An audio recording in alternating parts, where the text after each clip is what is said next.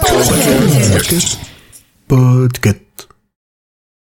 Ok, boomer. Ok boomer. Ok, boomer.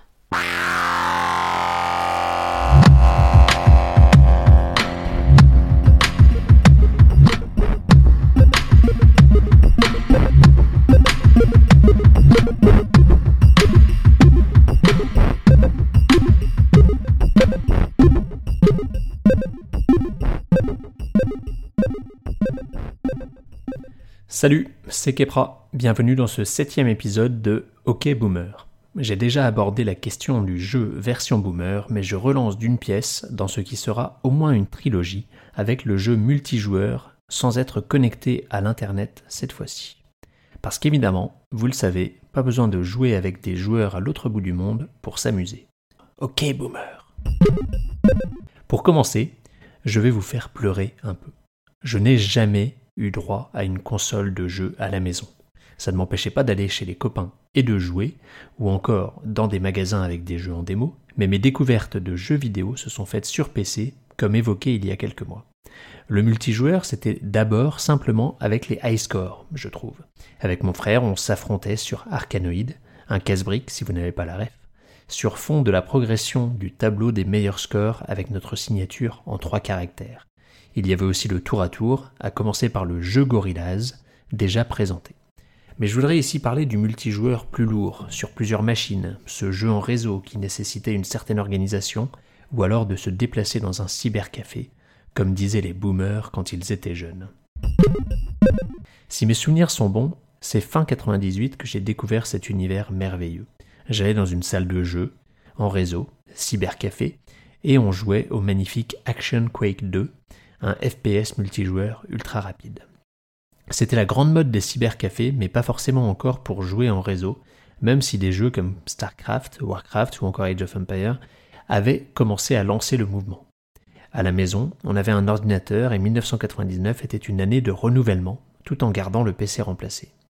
Et ça tombe bien, car 1999 était une grande année pour le jeu en réseau, Windows ayant tout juste lancé Windows 98 deuxième édition, facilitant enfin la gestion des réseaux domestiques.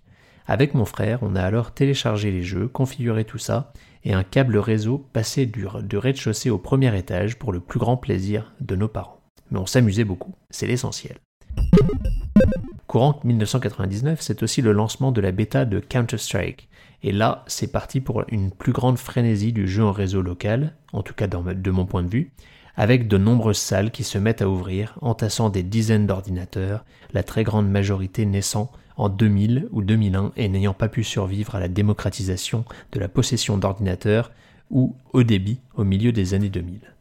Mais pendant un temps, c'était salle comble, principalement les mercredis et samedis évidemment, pour accueillir les ados, et les mêmes jeux tournaient généralement en boucle mais les plus passionnés ou motivés organisaient et ou participaient à des LAN, ces rassemblements de joueurs déplaçant des PC de 10-20 kg, l'écran, n'oubliez pas qu'à l'époque il s'agit d'écrans à tube catholique, bien encombrants, et autres accessoires nécessaires au jeu.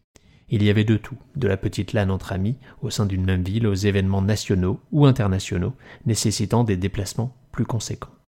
Il y avait vraiment un certain charme à ces événements, souvent tournés autour d'un ou plusieurs jeux, mais aussi axés sur la convivialité entre joueurs, et évidemment, il y a prescription, le partage de contenus pas forcément très légaux sur des serveurs locaux des participants, mais aussi des jeux beaucoup plus légers, dédicaces à Blobby Volley 2. Mais toutes les bonnes choses ont une fin, et le développement des connexions à haut débit et la démocratisation des jeux en ligne ont mis fin à cette pratique au niveau amateur et sont devenus plus concentrés sur les gros événements existants encore aujourd'hui, comme la Gamers Assembly, ou ayant été créés plus récemment, comme la ZLAN. Mais le boomer que je suis n'est pas au fait de tout ça et reste bloqué dans la nostalgie de ces LAN d'antan. Que voulez-vous Voilà, n'hésitez pas à signaler vos souvenirs de jeux en réseau de boomer ou à faire remarquer que vous vous retrouvez encore en LAN avec vos amis en 2021. Et n'oubliez pas que l'école des facs fait partie du label Podcut.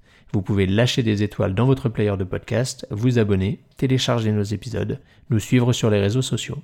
Et si en plus vous souhaitez aider la vingtaine de podcasts du label sur Patreon, c'est encore plus apprécié.